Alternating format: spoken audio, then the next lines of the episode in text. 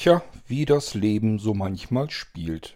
Erst hat man das Gefühl, ein bestimmtes Thema im Irgendwasser kommt viel zu selten vor und dann kommen zwei Episoden dicht aufeinander gefolgt. Ich habe euch aus meinem privaten persönlichen Leben dementsprechend eine P-Folge gemacht, nämlich euch von den tierischen Begleitern meines Lebens erzählt. Dabei habe ich doch glatt das größte Tier vergessen. Tja, kann vorkommen, hätte ich jetzt deswegen wahrscheinlich nicht gleich eine zweite Folge gemacht. Allerdings ist mir dann gestern noch etwas passiert, wo ein neuer tierischer Begleiter in mein Leben hereingestapft ist oder vielmehr hereingeflattert. Das ist nämlich ein Jungvogel gewesen und der hat mich eine Weile auf Trab gehalten. Eigentlich wollte ich nämlich schlafen, daran war allerdings dann nicht mehr zu denken.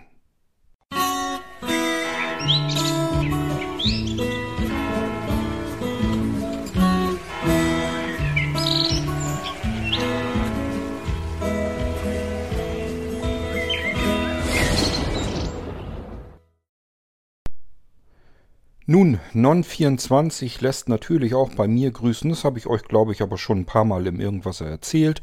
Auch ich habe keine innere funktionierende Uhr. Das bedeutet, ich schlafe, wenn ich müde bin und bin wach, wenn ich wach bin. Und nach einer bestimmten Uhrzeit oder so etwas funktioniert das Ganze eben nicht.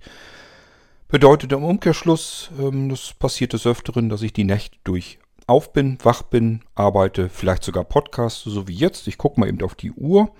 Wir haben es aktuell Viertel vor zwei und ich rede nicht von nachmittags. Kann passieren, ist nicht schlimm. Man muss sich so akzeptieren, wie man ist und man muss die Situation so akzeptieren, wie sie ist. Wenn man nicht morgens um sechs oder um sieben bei irgendeinem Arbeitgeber auftauchen muss und der zu Recht davon ausgeht, dass man ausgeschlafen und ausgeruht erscheint, dann finde ich das alles gar nicht so weiter tragisch. Schlimm ist es immer, wenn man irgendwelche bestimmten Termine hat. Die Termine richten sich dann natürlich nicht nach Non24, nach irgendwelchen Schlafstörungen.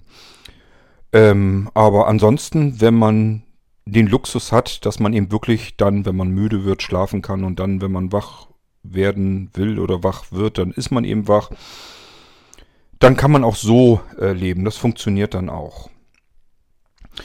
Ja, und somit wollte ich eigentlich, da, das, da ich natürlich die, die Nacht zuvor auch wach war komplett, wollte ich dann natürlich am frühen Vormittag ganz gerne ein bisschen schlafen und irgendwann am frühen Nachmittag wäre ich dann aufgestanden. So war mein Plan. Ich war vielleicht gerade ein, zwei, drei Stunden eingeschlafen, endlich. Dann war auf einmal der Nachbar schräg gegenüber der Meinung, sein Rasen müsste jetzt auch mal mal vormittags ähm, gemäht werden. Ich habe euch schon mal von diesem Rasenmäher äh, erzählt. Ich habe ihn euch, glaube ich, sogar mal zu Gehör gebracht. Ich nenne ihn ja den ähm, Höllenrasenmäher, weil das Ding einfach überhaupt keinerlei Schalldämpfung hat, wahrscheinlich noch aus dem 18. Jahrhundert ist und einen tierischen Krach macht. Wesentlich mehr Krach, als es wahrscheinlich an Rasen abschneiden kann. Und das Problem ist immer, das Ding ist eben genau gegenüber unserem Schlafzimmerfenster, was natürlich, so wie jetzt bei wärmeren Temperaturen, generell und grundsätzlich immer geöffnet ist. Somit war an Schlaf schon mal erstmal nicht mehr zu denken und ich lag einfach nur so wach da und hoffte einfach, dass der gute Mann irgendwann möglichst bald dann auch fertig ist mit dem Rasenmähen. Habt mir, glaube ich, dann irgendwie einen Podcast oder was angemacht, dass ich wenigstens irgendwie nebenbei was zu Vernünftiges zu hören habe und habe einfach gehofft, das Ding ist dann irgendwann wieder aus und dann kannst du pennen. Ist ja nicht schlimm. Schläfst eben eine Stunde später ein und stehst eine Stunde später auf. Alles kein Problem. Es ist niemand da, der von mir erwartet, du hast jetzt um so und so viel Uhr tipptopp fit und wach zu sein. Gut, das war dann tatsächlich auch der Fall. Das heißt, der Rasenmäher verstummte, der Podcast war zu Ende und siehe da, Corti schlief dann auch wieder ein und schlummerte vor sich hin. Das dauerte nun wiederum aber auch nicht ganz lange. Ich habe keine Ahnung, ich glaube, ich glaube anderthalb Stunden oder sowas. Und auf Mal hörte ich etwas flattern. Das kann durchaus mal passieren. Es kommt des Öfteren vor. Manchmal habe ich das Gefühl, wir wohnen hier mitten im Urwald, ähm, was die Piepmetze angeht. Wir haben hier irrsinnig viele Vögel, was nicht zuletzt wahrscheinlich daran liegt, dass wir auch Nachbarn haben, die eigentlich zu jeder Jahreszeit ganz gerne ein bisschen Futter hinstellen, damit die Kleinen nett was zu futtern haben. Wir haben sogar Nachbarn, ich weiß nicht, ob ich euch das mal erzählt habe, die haben kein Vogelfutter und dann füttern die einfach Schwarzbrot, Zwieback oder Graubrot oder was sie gerade so da haben. Aber irgendwelche Brotreste, die dann eben trocken sind. Und die Vögel, die Vögel nehmen sich das dann dort natürlich auch, bleiben aber ja nicht unten sitzen mit dem Brocken Schwarzbrot oder Graubrot oder was immer sie da ergattern konnten, sondern fliegen einfach ein ganzes Stück weiter zwischen uns und dieser Nachbarin, die das so macht, liegen eins, zwei, drei, ich glaube drei Häuser. Oder sind es vier? Nee, ich glaube drei Häuser sind es. Und die Vögel fliegen eben von dort aus über diese anderen drei Häuser da, zwischen uns sozusagen rüber über die Dächer und landen dann bei uns. Ich kann nur mutmaßen, dass sie das deswegen tun, weil wir so schöne, viele flache, gerade Flächen haben. Wir haben hier ja Holzanbauten und da haben wir natürlich kein Spitzdach drauf, sondern da sind diese durchsichtigen ähm, Welldinger drauf und ähm, da können die natürlich wunderbar drauf landen und dann in Ruhe das aufpicken und fressen, was sie da haben wollen. Die sind, fühlen sich da oben relativ gut geschützt, da kommt so schnell kein Raubtier oder sonst irgendetwas hin. Wir Menschen sind sowieso viel zu träge, bis wir da oben sind, sind die längst verschwunden. Also die fühlen sich da relativ sicher. Es ist gerade, wenn man ein Stückchen Brot oder sowas hat, das viel zu groß für einen kleinen Schnabel ist, dann ist das natürlich total praktisch, weil sie es da oben dann eben äh, schön auseinanderwursteln können. Das Problem ist, die kauen dann da vielleicht ein bisschen dran rum, merken irgendwie, ach, das ist doch nicht so das Richtige, ich fliege mal wieder los und suche mir was Neues. Und so ergab es sich, dass wir, das war im letzten Jahr, äh, von der Terrasse auf, ich, äh, raufschauten und ich sage ja, bei uns ist ja das Welldach sozusagen durchsichtig. Ähm, sehe diese Lichtwellenplatten oder wie die Dinger heißen. Ähm, und meine Frau meinte bloß, was liegt denn da oben drauf? Das sieht aus, als wenn das Brot oder Zwieback oder was wäre. Wie kommt das denn dahin? Da waren wir natürlich jetzt gewaltig am Rätseln, wie das da nun hinkam. Bis wir dann überlegt haben, okay, Vögel sind da auch immer wieder drauf, die da rumtanzen. Also muss ja irgendjemand in der Nachbarschaft ähm, die Piepmetze mit Brot füttern.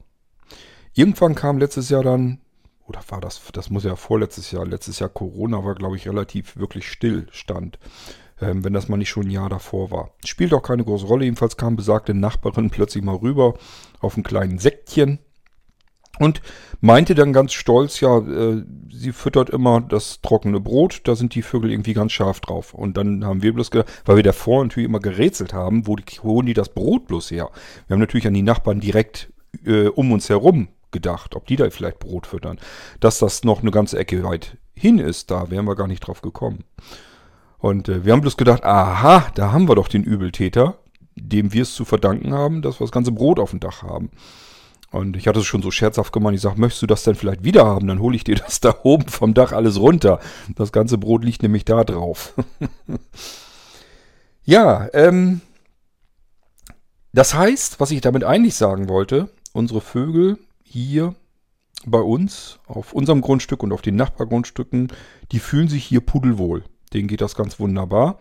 Und dementsprechend ist hier richtig Radau und richtig viel los. Wir haben einen großen ähm, Blauregenbusch äh, bei uns, der überwuchert fast den ganzen Garten und da sind, sind überall kleine Nester drin und überall Jungvögel drin.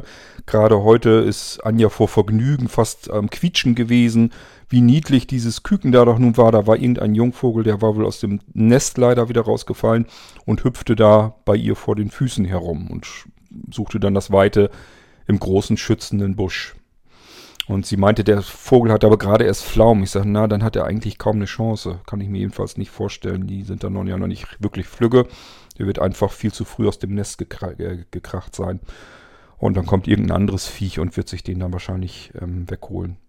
Aber gut, vielleicht hat er auch eine Chance, man weiß es nicht so genau. Jedenfalls ist bei uns richtig viel los. Das meiste sind natürlich Spatzen. Wir reden hier aber nicht von Spatzen, die einzeln wahrnehmbar sind, sondern immer nur von kompletten Spatzenschwärmen. Und äh, das müssen, ich habe keine Ahnung, 50, 100 Stück in der Hecke oder im Busch mal eben schnell locker drin sein. Vielleicht sind es auch noch mehr. Man kann es schlecht abschätzen. Die machen jedenfalls einen Heidenspektakel. Auch hierzu habe ich euch schon mal eine Aufnahme im Irgendwasser ähm, zu Gehör gebracht. Ging es nicht um diese Piepmetze, sondern ich habe bloß gesagt, wenn ihr was hört, das wird der Spatzenschwarm bei uns vorm Fenster sein, habe das Mikrofon dann nochmal hingehalten. Dort konntet ihr das hören.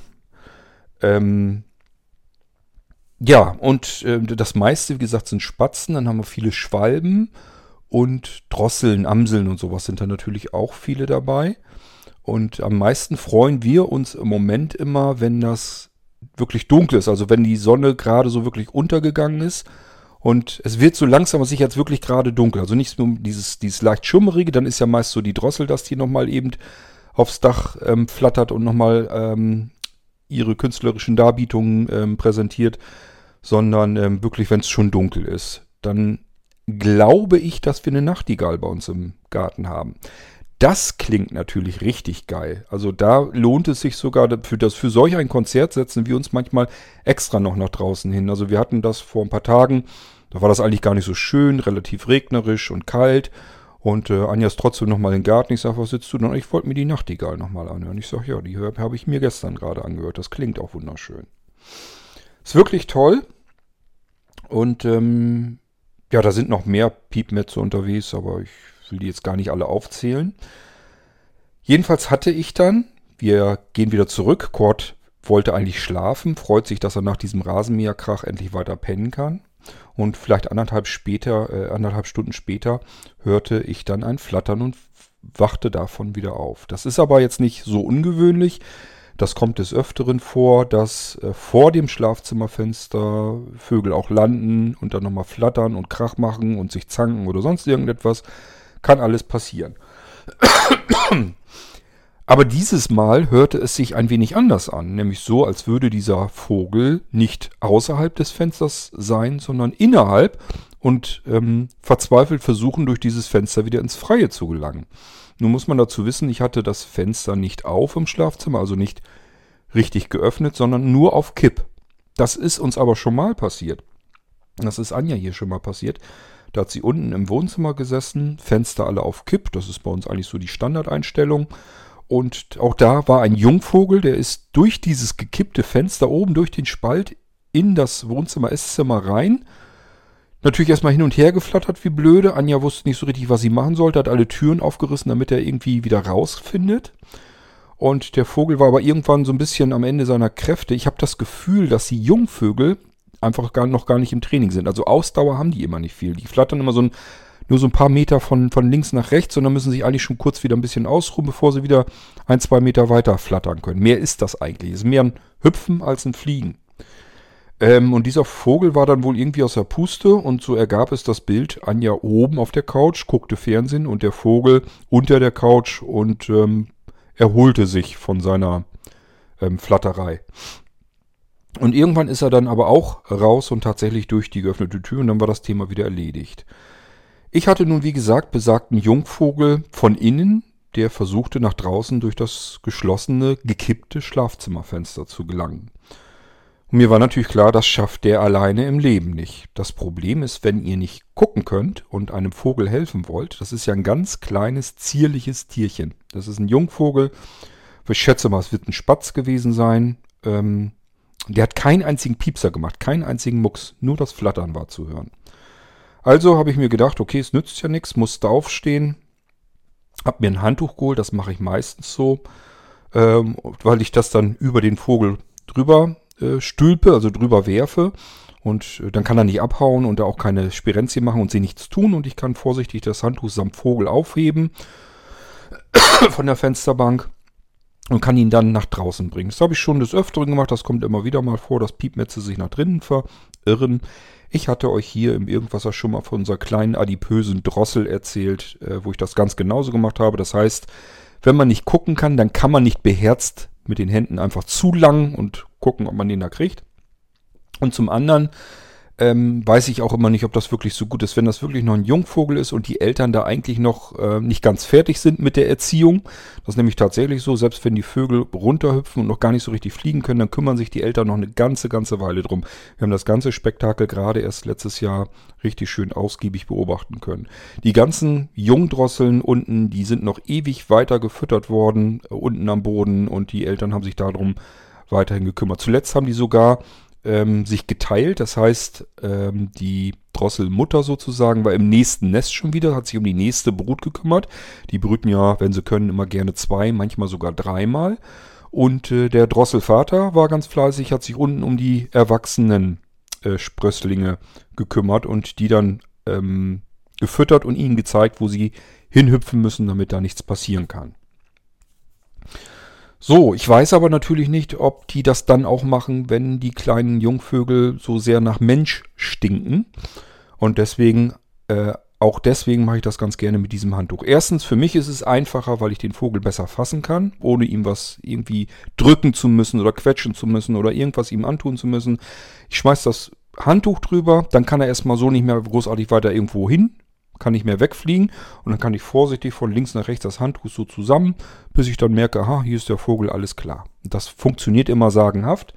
Das habe ich schon immer so gemacht und das klappt immer am besten. So hatte ich das heute, beziehungsweise gestern Vormittag dann eben auch vor. beziehungsweise es war schon mittags. Ähm, bin also aufgestanden, Handtuch geholt, drüber geschmissen, gehofft, dass ich es drüber schmeiße. Dann ist der Vogel leider nach ähm, hinter dem Vorhang zwischen weg und dann, soweit wie ich das glaube, hören zu können, ähm, zwischen den Schrank und der Wand. Da ist also kein Durchkommen. Und ich glaube, da ist er irgendwie zwischengekommen mit seinem blöden Geflattere. Der ist also wirklich nach unten einfach flatternd nach unten geplumpst und dann irgendwie zwischen Schrank und Wand, wo ich auch keine Chance mehr hatte, ihn irgendwie zu kriegen. Und ich war mir auch nicht sicher, ist er da jetzt wirklich oder ist er irgendwo in einer anderen Spalte oder Nische.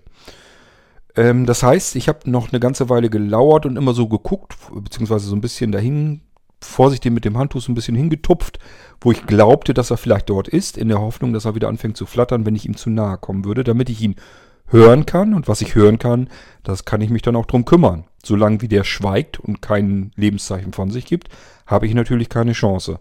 Da ähm, das habe ich also heute richtig gemerkt. Ich habe wirklich die ganze Zeit überlegt, was machst du denn jetzt? Wie kannst du dem armen Tier jetzt wieder raushelfen? Und ich mochte nicht nach unten irgendwo hin zu oder greifen, weil ich wirklich Angst hatte, dass ich da irgendwie ihn falsch zu packen bekomme. Schlimmstenfalls vielleicht noch mit dem Fuß irgendwie drauflatsche oder sonst irgendetwas. Wenn man nicht gucken kann, ist es halt nicht so einfach. Man sieht ihn nicht und diese Tiere sind einfach viel zu klein und viel zu zerbrechlich, als dass man da mit rabiater Gewalt dran kann. Ich habe zuletzt aufgegeben. Ich habe gesagt, okay, es nützt nichts. Ich lege mich erstmal hier wieder hin. Das war ja Schlafzimmerfenster. Das heißt, der Vogel war im Schlafzimmer, ich war im Schlafzimmer. Ich habe mich erstmal wieder hingelegt und habe gedacht, vielleicht wird er irgendwann wieder anfangen, aus seinem Versteck, wahrscheinlich seinem unfreiwilligen Versteck, hervorzukriechen. Und vielleicht flattert er dann wieder und vielleicht bleibt, äh, klappt der zweite Anlauf. So mein Plan. Also wieder mich äh, aufs Bett gelegt. Auch hier wieder, schlafen konnte ich jetzt erstmal nicht, wieder im nächsten Podcast angemacht, Podcast gehört und einfach gehofft, irgendwann fängt er schon wieder an zu flattern. Der Podcast war zu Ende. Ich war gerade wieder so ein bisschen weggedöst. Und siehe da, irgendwann ist er dann tatsächlich, es hat aber eine ganze Weile gedauert, ist er dann tatsächlich wieder angefangen zu flattern. Bis er soweit wieder fertig fit war, dass er quer durchs Schlafzimmer jetzt flatterte. Dann raus auf den Flur. Dann ist im Flur ist ein Kippfenster und das war aber natürlich geschlossen. Und äh, dann hat er versucht, da wieder gegen zu scheppern. Das hat er auch wieder gehofft, dass das Fenster kein Fenster ist, sondern einfach ein Loch, wo er durch kann ins, nach draußen. Ich also raus hinter ihm her in den Flur, das hab, und er, er hüpft dann schon wieder unten auf, auf dem Boden rum. Ich sage ja, vorsichtig jetzt, ich komme hier. Und dann habe ich das Kippfenster erstmal wieder aufgemacht und gedacht, gehofft, vielleicht merkt er das jetzt irgendwie und versucht es nochmal da rauszukommen. Dann ist aber leider andere Richtung, da ist noch eine Tür, da ist die Waschküche, dann war er da wieder hin. Dann ist er da wieder still irgendwo sitzen geblieben, wo ich keine Chance hatte herauszufinden, wo das kleine Miststück jetzt sitzt. Also wieder entnervt, frustriert aufgegeben und wollte mich gerade wieder hinlegen. Dann hörte ich ihn plötzlich wieder flattern äh, durch den Flur durch, dann äh, wieder ins Schlafzimmer rein, im Schlafzimmer wieder hin und her und ich habe ihn versucht so ein bisschen Richtung Tür zu leiten, damit er dann irgendwann in den Flur wieder raus ist und vielleicht nochmal einen Versuch macht, durch das geöffnete Kippfenster hinauszufliegen. Das hat eine ganze Weile gedauert, aber dann hat es endlich gepeilt, ist raus auf den Flur und tatsächlich durch dieses geöffnete Kippfenster dann raus in die Freiheit. Ohne sich bei mir zu bedanken, dass ich ihm versucht habe zu helfen. Vielleicht erinnert er sich ja trotzdem irgendwann an mich und bringt uns draußen dann jetzt auch ein Ständchen. Wer weiß es, bei der Drossel hatten wir das Gefühl, dass das so gewesen ist. Ja, das war eine kleine Tiergeschichte, ganz brandaktuell sozusagen, ist mir gerade erst vor Ich habe gesagt, irgendwas kurz vor zwei haben wir. Ja, äh, also etwas mehr als zwölf Stunden ist es dann ja passiert, ne? Ja, so ungefähr. Zehn, elf Stunden oder so. Also wirklich gerade passiert. Ja, nichts Aufregendes, aber das kennt ihr schon. Das muss nicht mal alles aufregend sein, was ich euch erzählen will. Wer sich aber für Tiere erzählt, äh, Tiere erzählt, wer sich für Tiere interessiert, lauscht vielleicht auch gerne meinen Erzählungen, was mir hier mit den Tieren alles so passiert ist. Ich hätte sonst jetzt keine weitere Tiersendung gemacht, nicht dieses einen Vogels wegen und auch nicht wegen dem wesentlich größeren Tier, das ich euch in der P-Folge in der vergangenen über meine tierischen Begleiter im Leben ähm, ja, schlicht vergessen habe, euch zu erzählen. Ist total witzig. Ich habe euch von allen Tieren erzählt, aber das größte Tier, was wir hatten, da habe ich euch nicht von erzählt. Das Tier heißt Mirabelle. Ähm, ich bin am überlegen, das muss so um die Jahrtausendwende gewesen sein. Da hatten wir dieses Tier mehrere Jahre lang und es handelt sich hierbei um ein deutsches Reitpferd oder Reitpony. Da bin ich mir jetzt nicht mehr ganz sicher. Also es ist wirklich so der, die Bezeichnung für dieses Pferd. Ähm, Pferdeliebhaber werden wahrscheinlich eher sagen, das ist ein Pony und ähm, keine Ahnung. Andere werden sagen, das ist ein Pferd. Ich kann es euch auch nicht so genau sagen. Spielt auch keine große Rolle. Und natürlich habe nicht ich mir dieses Pferd gekauft, sondern das hatte sich Anja gekauft. Wir haben ja früher, bevor wir unser Haus gekauft haben, auf einem ausgedienten Reiterhof gewohnt. Und überall waren natürlich noch Stallungen, waren auch noch Pferde, waren Pferdekoppeln ringsrum. Ich habe euch ja schon eine ganze Menge davon erzählt. Warum ich auf unser eigenes Pferd nicht gekommen bin, weiß ich ehrlich gesagt auch nicht. Habe euch noch groß davon getönt, dass da überall Pferde waren und die bei uns im Flur teilweise gestanden haben aber habe trotzdem nicht dran gedacht, dass wir selbst eigentlich auch mehrere Jahre uns um ein Pferd gekümmert haben. Wie kam es zu Mirabelle? Ähm, das ist wirklich eigentlich sehr schön. Ich glaube, das haben auch nicht so ganz viele Pferdebesitzer. Wir haben Mirabelle wirklich von der Geburt an begleitet, bis dann irgendwann ein Verkauf sinnvoller war. Ähm, das heißt, auf diesem Reithof, habe ich ja eben erzählt, waren mehrere Pferde und eins ließen, unsere Vermieter, denen gehörte das natürlich alles, ließen sie decken. Und daraus ist eben ein Fohlen entsprungen. Und dieses Fohlen war ein Mädchen und hieß Mirabelle. Und ähm, dann hat unsere Vermieterin Anja das so schmackhaft gemacht. Sie wusste ja, dass Anja gerne Pferde mag und am liebsten auch ein Pferd hätte. Dann hat sie das so schmackhaft gemacht. Das war nicht so wahnsinnig teuer. Und das könnte dann auch da bleiben und auch die, die Miete für, für Stall und, und, und Stroh und Heu und was die dann alles so brauchen, ist alles nicht so schlimm. Und ähm, so war das dann finanzierbar. Und Mirabelle war sozusagen direkt bei uns. Wir hatten den Stall vor der Haustür. Und wir hatten die Pferdekoppeln ringsrum. Also das Pferd war im Prinzip direkt bei uns dran. Man musste nicht irgendwo hinfahren, wo dann der Stall ist, oder irgendwo hinfahren, wo die Wiesen sind, sondern das Tier war direkt bei uns. Ja, und somit hatte Anja dann gesagt, ist in Ordnung. Ich kaufe Mirabelle als junges Fohlen und ähm, so kam das Ganze dann auch. Ähm, es gibt eigentlich aber auch nichts wahnsinnig Spannendes zu berichten. Ähm, Anja hatte nicht so viel mit dem Reiten zu tun. Ich kann es euch nicht mal sagen, woran das lag. Wahrscheinlich, wie so oft, ähm, viel zu wenig Zeit. Das war nämlich auch die Zeit, wo wir den Blumenshop haben, äh, hatten. Und Anja natürlich den ganzen Tag im Laden in, bei diesem Blumenshop ähm, sich drum kümmern musste.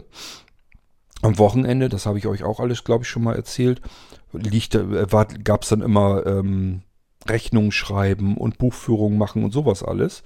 Äh, Belege abheften, diesen ganzen Scheiß, den man sich normalerweise dann auch noch drum kümmern muss, aber sich nicht drum kümmern kann, wenn man von morgens sechs bis abends sechs oder sieben arbeiten muss.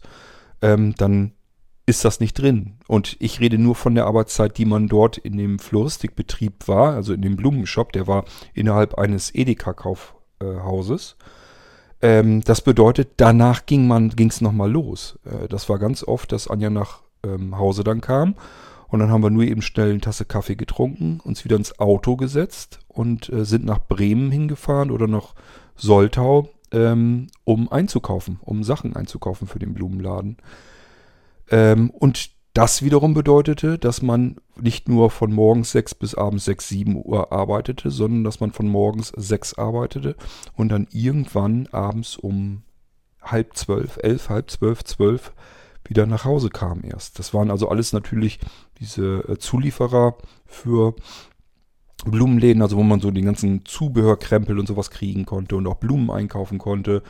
Ähm, das haben wir da geholt und die haben natürlich alle abends bzw. nachts auf. Die machten erst, ich glaube, irgendwann gegen, äh, ich will euch auch keinen Blödsinn erzählen, 22, 30, 23 Uhr, irgend sowas haben die zugemacht. Und das haben wir immer ausnutzen müssen, weil wir relativ spät da waren.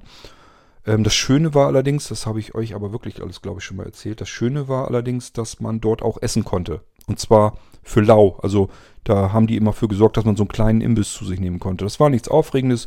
Würstchen, Kartoffelsalat oder Matjes. Da waren natürlich viele Holländer, die da angeboten haben. Haben dann Matjes mitgebracht. Dann konnte man einfach mal Matjes und, und auf ein Brötchen oder sowas essen. Und ähm, so konnte man wenigstens da was essen, sonst hätten wir nämlich noch gucken müssen, wie wir es mit dem Abendessen auch noch gebacken kriegen, denn die Zeit hatten wir sonst äh, eigentlich nicht. Das war ein sehr stressiges, zeitintensives Leben, von dem wir so mit Freizeit, Privat und, und sowas gar nicht viel hatten. Und dementsprechend hatte Anja natürlich auch nicht viel Zeit für das Pferd, um es zu reiten. Also hat sie sich darum gekümmert, dass ein anderes Mädel, äh, hatte sie dann gesucht, die sich darum eben kümmern konnte. Die ist dann regelmäßig gekommen, hat sich um das Pferd gekümmert, hat es geritten, gestriegelt, geputzt, alles, was Anja nicht auch noch alles übernehmen konnte und somit war das Ganze gut. Die musste da natürlich nichts für bezahlen. Anja war ja froh, dass sie sie hatte und sie wiederum war froh, dass sie irgendwo hin konnte und mal reiten konnte und das Pferd sauber machen. Ist ja der Traum vieler Mädchen. Ja, und somit ähm, kann ich euch da nicht viel von erzählen. Ähm, ich fand Mirabelle, war mir eigentlich immer so ein bisschen sympathisch, weil die einfach so ein bisschen, äh, wie soll ich das sagen, ihr war so vieles eigentlich so ein bisschen egal. Ich erinnere mich noch an eine Situation, da ähm, bin ich hin zur, ähm, zu einer Koppel, wo einfach so ein, so ein Metallzaun, also ein Stahlzaun war. Nicht so ein Draht, sondern richtig dicke Metallrohre.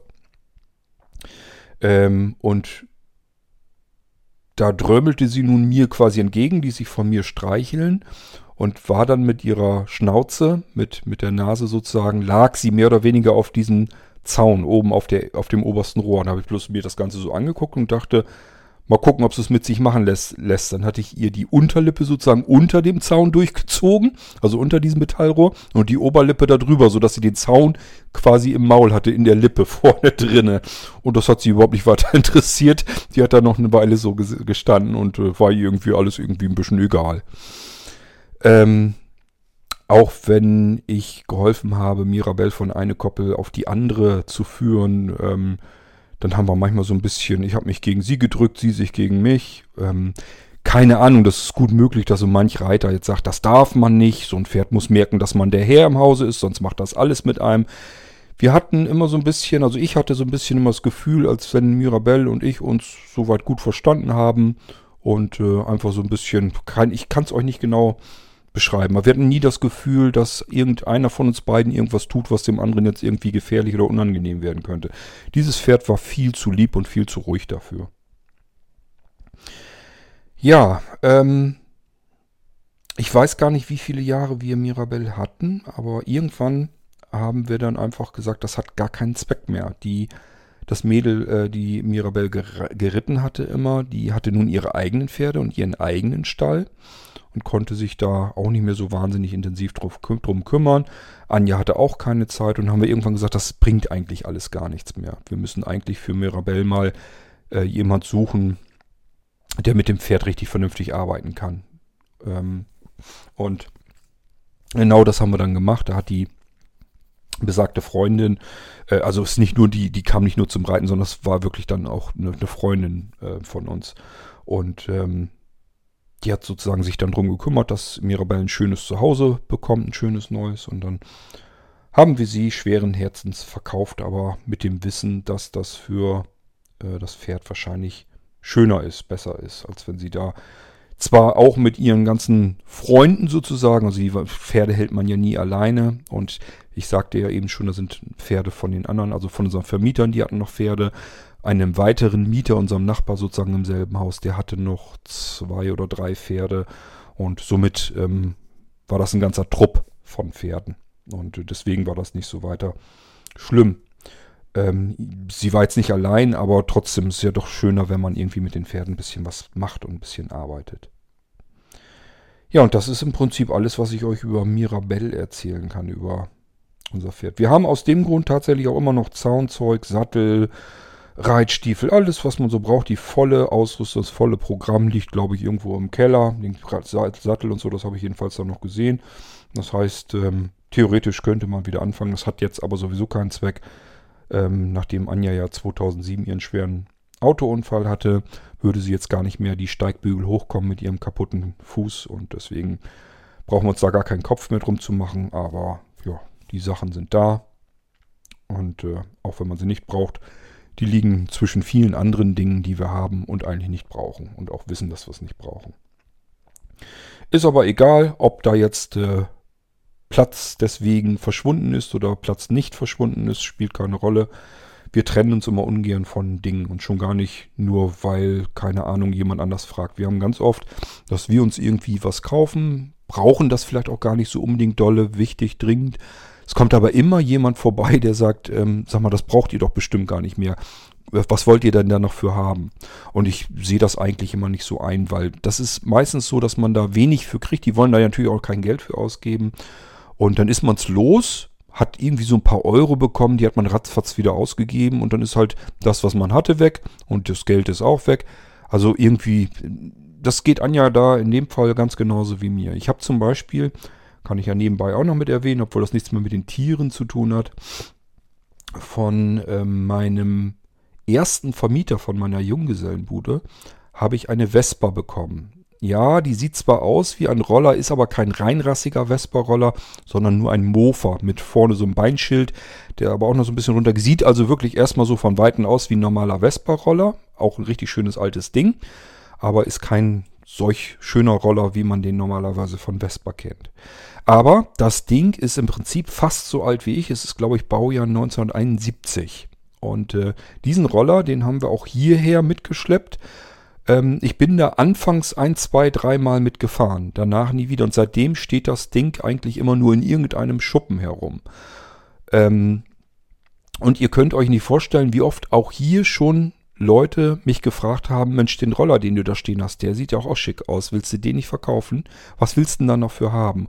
Und ich sage jedes Mal, nö, den verkaufe ich nicht. Das mag sein, dass da irgendeiner sagt, da kann ich dir doch noch 50 Euro für geben. Ja, was habe ich mit den 50 Euro? Die stecke ich mir in die Tasche. Da bestellen wir uns einmal äh, Pizza von. Und mehr ist es nicht, weil 45 Euro muss man dann nämlich bestellen, damit die überhaupt hierher kommen, weil wir so weit draußen wohnen. Ja, dann sind die 50 Euro schon wieder aus und man hat einmal eben den Bauch sich voll gedrückt mit, mit Pizza. Und dann ist ja äh, dieser schöne alte Mofa-Roller, der mich letzten Endes ja an meinen ersten Vermieter erinnert, ist dann weg. Ich habe keine Ahnung. Ich gehe davon aus, ich werde ihn nie in meinem Leben brauchen. Fahren kann ich sowieso nicht damit. Das ist also totaler Unsinn eigentlich. Vielleicht muss ich es als Wertanlage sehen. Kann ja sein, wenn wir, keine Ahnung, nochmal 10, 20 Jahre draufrechnen und ich das Ding dann verkaufen will, dass da einer richtig mal Sammlerwert oder sowas ähm, für bezahlen möchte. Da kann man drüber reden. Aber dieses, ähm, irgendeiner sieht das Ding, und fragt mich dann, was willst du denn da noch für haben? Dann habe ich eigentlich schon keine Lust mehr, weil ähm, die gehen natürlich immer davor, davon aus, dass ich vielleicht sage, ach, nimm mit. Das tue ich nämlich ganz oft, weil ich mir immer sage, bevor ich jetzt irgendwie jemandem sage, gib mir noch 10, 20, 30 Euro dafür, sage ich lieber, nimm mit. Dann ist er mir einen Gefallen schuldig. Ist mir lieber als diese gammeligen 10, 20 Euro, von denen ich ehrlich gesagt halt nicht viel habe. Ist ein blödes Denken, ich weiß, wer den Pfennig nicht ehrt, aber so bin ich gestrickt, das ist bei mir einfach so. Ähm, das ist genauso, wenn ich irgendwas für irgendjemand tun soll, wenn das so Nachbarn sind oder Bekanntschaft, Verwandtschaft oder so und die mich dann schon fragen, was kriegst denn jetzt dafür, dass du mir, keine Ahnung, den Computer wieder fertig gemacht oder eingerichtet hast. Sag ja, lass stecken, ist in Ordnung. Lad mal zum Grillen ein oder irgendwie sowas oder back mir einen Kuchen oder weiß der Geier was. Ähm, aber dieses, was Christen dafür, ich finde das so doof, weil äh, das Geld, was ich normalerweise dann dafür nehmen würde, das klingt immer so überheblich. Wenn ich sage, ich habe eigentlich keinen Bock für 10 oder 20 Euro zu arbeiten, da setze ich mich lieber in den Garten dafür und genieße mit meiner Frau eine Tasse Kaffee und ähm, dann lieber noch eine Stunde länger. ähm, statt dass ich irgendwas tue, wo ich dann 10 oder 20 Euro mit verdiene. Ich bin nicht, einfach nicht so ein geldgeiler Kerl, dass ich da irgendwie was davon habe. Dann mache ich das lieber so fertig und sage den Leuten lieber, ja, freu dich doch, ist in Ordnung, habe ich gerne gemacht und gut ist. Und wenn du mir was Gutes tun willst, essen tue ich immer gerne, trinken tue ich immer gerne, lass dir was einfallen. Fertig. Dieses blöde Rum hin und her ge gefeilsche mit irgendwelchen Münzen und Scheinchen, das ist mir einfach zu doof. Da habe ich einfach keine Lust zu. Ja, ähm, das wollte ich nur noch mal sagen. Wir kamen darüber, wenn ihr euch jetzt wundert, wie kamen wir da denn jetzt hin? Durch das Gerümpel, was man so stehen hat und eigentlich nicht mehr braucht. So wie eben, so wie wir eben mit allergrößter Wahrscheinlichkeit nie mehr im Leben Zaunzeug und äh, Reiterstiefel und Sattel benötigen. Aber es spielt keine Rolle. Und wenn Anja das in wer weiß wie vielen Jahren plötzlich irgendwie wieder in der Hand hält und sich an alte Zeiten dadurch erinnert und irgendwie sich sagt, ach, das war damals auch schön, dann hat das Ding schon mehr gebracht, als wenn man da jetzt irgendwo von irgendjemandem 20 Euro genommen hätte. Und ich nehme mal an, ein Sattel ist normalerweise teurer. So sind wir beide und das ist immer sehr schön, das ergänzt sich dann nämlich und der eine macht dem anderen auch keinen Vorwurf, wenn man einfach an Dingen festhält, wo man einfach keinen Bock hat, das zu verschenken. Und die Diskussion kommt des Öfteren, weil wir viele Sachen haben, die wir vielleicht, sehr wahrscheinlich, nicht brauchen und trotzdem einfach behalten wollen. Ich hatte gerade erst vor ein paar Wochen wieder Diskussion mit meiner Mutter, weil sie es einfach nicht verstehen kann, warum wir nun mit aller Gewalt einen Treik unter dem Carport haben. Wir sind letztes Jahr nicht gefahren, wir sind dies Jahr auch noch nicht gefahren. Im Moment hat das Ding noch nicht mal mehr TÜV. Müssen wir erstmal wieder TÜV drauf zulassen. Ähm, ihr benutzt es doch gar nicht mehr, verkauft das doch. Wo ich ihr dann versucht habe zu erklären, du, wenn wir das jetzt verkaufen, da kriegen wir ganz wenig Geld für, ein paar hundert Euro vielleicht bloß noch. Das ist ein altes Gefährt. Da ist nichts Neues dran. Das ist ein alter, ähm, ungefilterter, Käf ungefilterter Käfermotor hinten drinne. Das heißt, der schleudert den ganzen Dreck raus. Sowas will heute kein Mensch mehr haben. Wenn wir den verkaufen wollen, kriegen wir ein paar hundert Euro für. Dann ist er weg. Vielleicht kommt es uns ja doch nochmal wieder in den Sinn und wir sagen uns jetzt nochmal eben eine Tour machen und vielleicht dann nochmal eine Tour. Und wenn man nur so ein paar Touren im Jahr macht, dann reicht das schon völlig aus, dann hat sich das schon wieder gelohnt, dass wir es nicht verkauft haben. Wenn wir ihn jetzt verkaufen und drei, vier, 500 oder was weiß ich, wie viel Euro dafür kriegen, das ist so schnell weg, dieses Geld. Und dann ist es halt weg und man sagt sich jedes Mal, Siehst du, jetzt hätten wir es vielleicht mal gemacht. Jetzt hätte ich da richtig Lust zu gehabt. Wir haben ja alles da. Sturzhelm, Klamotten, können uns jederzeit draufsetzen. Wäre kein Problem. Und äh, dann hat man es verkauft. Hat vielleicht den Sturzhelm noch hier. Da muss man sich wieder überlegen, was machst du jetzt damit eigentlich? Kannst du jetzt auch verkaufen. Machst ja nichts mehr, wo du dich noch draufsetzen kannst, wo du es benutzen würdest. Das sind alles so Dinge, das kann ich immer nicht nachvollziehen. Warum soll ich was verkaufen? Wem ist damit gedient? Nur das bisschen Geld, was ich dafür kriege, da wird doch keiner reicher durch. Das ist doch nicht so, dass ich jetzt sagen kann, ich kriege da jetzt noch 10.000 Euro für, dann würde ich es mir vielleicht überlegen. Aber diese paar hundert Euro, das ist doch uninteressant. Das ist, wenn man nicht weiß, wie man jeden Monat über die Runden kommt, ist vielleicht was anderes. Aber wenn man eben so ganz normal leben kann ähm, und jetzt nicht unbedingt jeden Euro zusammenkratzen muss, äh, damit man irgendwie über den Monat kommt, dann ist das doch überhaupt völlig uninteressant, ob da jetzt irgendwo noch was steht, was man nicht benutzt. Dann ist das doch eben so. Und ich sag, das Schöne ist, Anja und ich sind uns da komplett einig. Wir sind beide so. Wir haben zwei Kajaks im Garten. Auch da, weder dieses noch im letzten Jahr sind wir mit den Kajaks überhaupt losgezogen und haben gepaddelt. Und ich glaube, das Jahr davor auch nicht. Das ist schon länger her. Und es kann sogar sein, dass wir uns sagen, machen wir vielleicht sogar gar nicht mehr, weil unsere Knochen sind eben entsprechend auch langsam älter geworden. Und irgendwann macht man das nicht mehr, weil das doch ein bisschen anstrengend dann ist. Und einem die Knochen dann wehtun, wenn man längere Zeit in so einem Ding sitzt und dann nicht mehr weiß, wie man rauskommt, weil einem die Knochen alle wehtun, dann überlegt man sich das schon, ob man das noch möchte.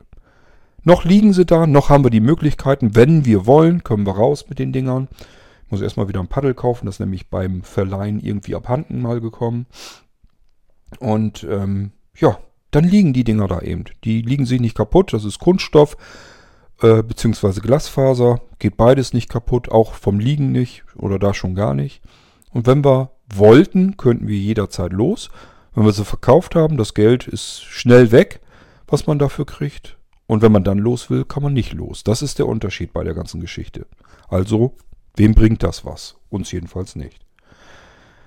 Ich finde das immer ganz interessant, dass andere Menschen immer meinen oder denken, dass das, was sie selbst für sich richtig finden, dass sie das immer dauernd versuchen müssen, anderen Menschen auch so überzustülpen. Wenn sie es dann nicht begreifen, warum man etwas hat, äh, was man nicht benutzt, dann können sie das einfach nicht begreifen und denken, das äh, müssen, muss bei anderen dann ja auch unbedingt so sein. Das heißt, die können nicht nachvollziehen, warum wir Dinge haben, die wir nicht benutzen. Im Moment nicht. Ob wir sie dann künftig benutzen oder nicht, ist eine ganz andere Geschichte. Aber wenn ich es verkaufe, kann ich es gar nicht erst benutzen. Dann brauche ich gar nicht mehr drüber nachzudenken. So habe ich mir die Option, kann ich mir immer offen halten. Wir können mit dem Treik los, wenn wir das wollen. Wir können auch mit dem Kajak paddeln, wenn wir das wollen. Verkaufen wir den Krempel, das Geld ist sachte schnell weg. Ja, dann geht es nicht mehr. Dann brauchen wir uns da keinen Kopf mehr drüber zu machen, aber dann können wir es eben auch nicht mehr. Also, wozu? Was hilft das? Bringt nichts. Jeder Mensch soll und muss so leben, wie er es für richtig hält wie er sich dabei wohlfühlt, wie es ihm dabei am besten geht. Glücklich werden. Und das ist für jeden Menschen eine sehr individuelle Geschichte. Jeder wird durch etwas anderes glücklich, ist mit etwas anderem zufrieden und es ist einfach nur extrem wichtig, nicht seine eigene Meinung und Ansicht, seinen eigenen Weg zum Glück anderen Menschen fortschreiben zu wollen, anderen Menschen überzustülpen. Wenn andere Menschen das Glück in was ganz anderem sehen, ist das vollkommen in Ordnung und legitim. Man kann wunderbar nebeneinander leben, man kann zusammenleben und muss trotzdem nicht äh, sich selbst auf andere kopieren. Das ist vollkommen überflüssig. Im Gegenteil, es schadet sogar, wenn, stellt euch mal vor, die ganze Welt würde aus ein und demselben Menschen bestehen in milliardenfacher Kopie. Meine Güte, wäre das eine triste, fürchterliche Welt. Es ist doch gerade das Schöne und das Interessante, dass wir so bunt sind. Dass man sich begegnet, sich gegenseitig bereichert, befruchtet, ähm, Gedanken austauschen kann, Geschichten austauschen kann, was jemandem passiert ist. Die Werdegänge sind immer wieder interessant, wie jemand so durchs äh, Leben gestapft ist und jemand anderes ist ganz anders durch, durchs Leben gekommen. Das ist so viel schöner, als wenn alle immer derselben Meinung wären. Und deswegen nehme ich jetzt so diese Episode nochmal abschließend für meinen Appell und meine Bitte. Bleibt so, wie ihr seid, lasst euch nicht irgendwie verbiegen oder umändern und vor allen Dingen lasst andere Menschen so leben, wie sie leben wollen und versucht nicht, das zu bewerten und zu beurteilen, wie andere Menschen leben. Das steht euch nicht zu und mir steht es nicht zu, andere zu bewerten und zu beurteilen, wie sie leben möchten. Wir machen das hier so, dass wir zufrieden sind und glücklich sind. Das ist für uns unser Weg, unser Pfad, mit dem wir zufrieden sind. Vielleicht nicht immer zufrieden, das will ich jetzt gar nicht sagen. Aber wir arbeiten daran, dass wir zufrieden sind und glücklich sind. Und das sollten alle anderen auch tun.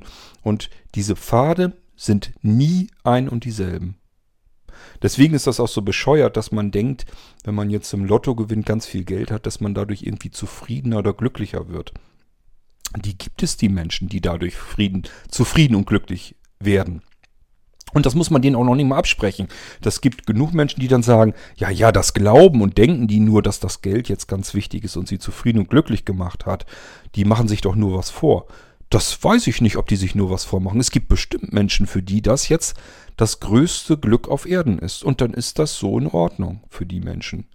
Das muss ich nicht bewerten und beurteilen. Wenn das so ist, ist das so. Und wenn sich jemand etwas ganz Teures kauft und damit äh, sich ein Stückchen glücklicher machen kann, dann ist das vollkommen in Ordnung für mich. Ich finde das klasse, dass solch ein Mensch, ähm, das ist schon mal eine, eine Etage weiter, als ich es nachvollziehen kann. Ich kann Menschen nicht nachvollziehen, die ihr Geld auf irgendwelchen Konten horten und sich ständig über die Zahlen freuen. Das ist etwas, da kann ich nichts mit anfangen. Das, aber auch hier, wenn das ähm, für jemanden das Glück auf Erden ist, alles super. Der freut sich, irgendwann geht er weg von der Welt, dann erbt das irgendjemand und der freut sich nochmal. Also da hat man noch mehr Menschenfreude mitgemacht, als wenn man es für sich alleine nur ausgegeben hat.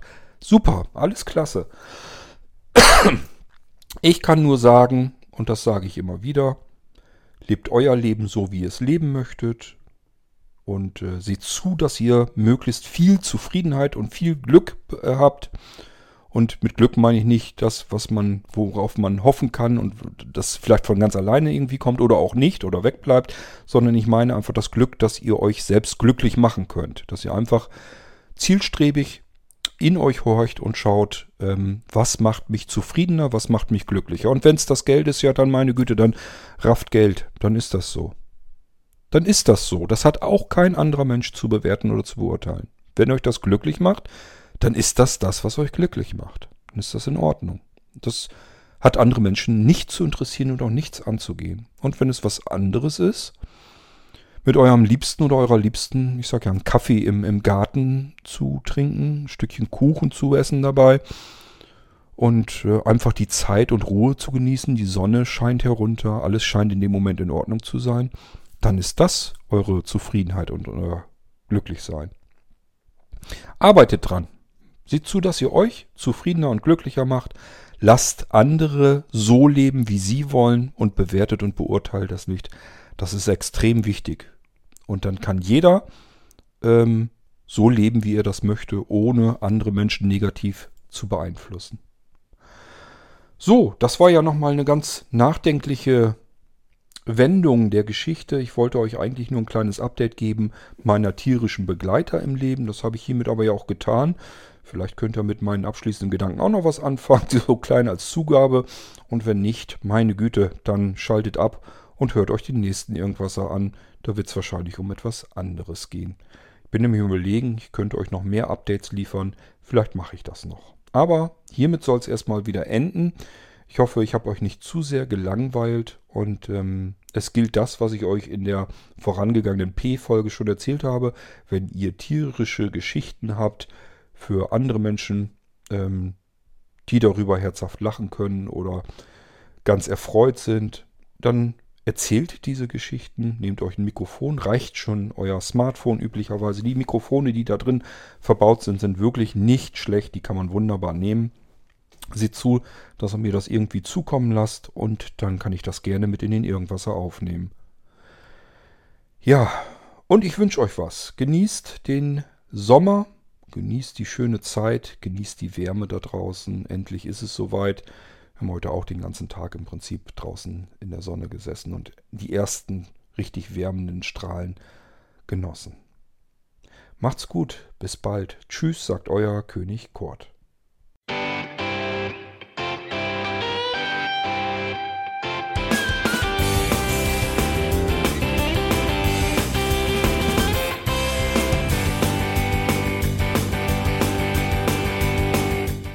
Das war Irgendwasser von Blinzeln. Wenn du uns kontaktieren möchtest, dann kannst du das gerne tun per E-Mail an podcast.blinzeln.org oder über unser Kontaktformular www.blinzeln.org. Blinzeln schreibt man in unserem Fall immer mit einem D in der Mitte. Wenn du möchtest, kannst du uns sehr gerne auch einen Audiobeitrag auf unseren Podcast Anrufbeantworter sprechen. Der hat in Deutschland die Telefonnummer 05165 439 461. Und wenn du uns aus dem Ausland anrufen möchtest, dann ersetze einfach die erste 0 gegen die 0049 für Deutschland. Wir bedanken uns für dein Interesse und freuen uns schon darauf, wenn du auch beim nächsten Mal wieder mit dabei bist.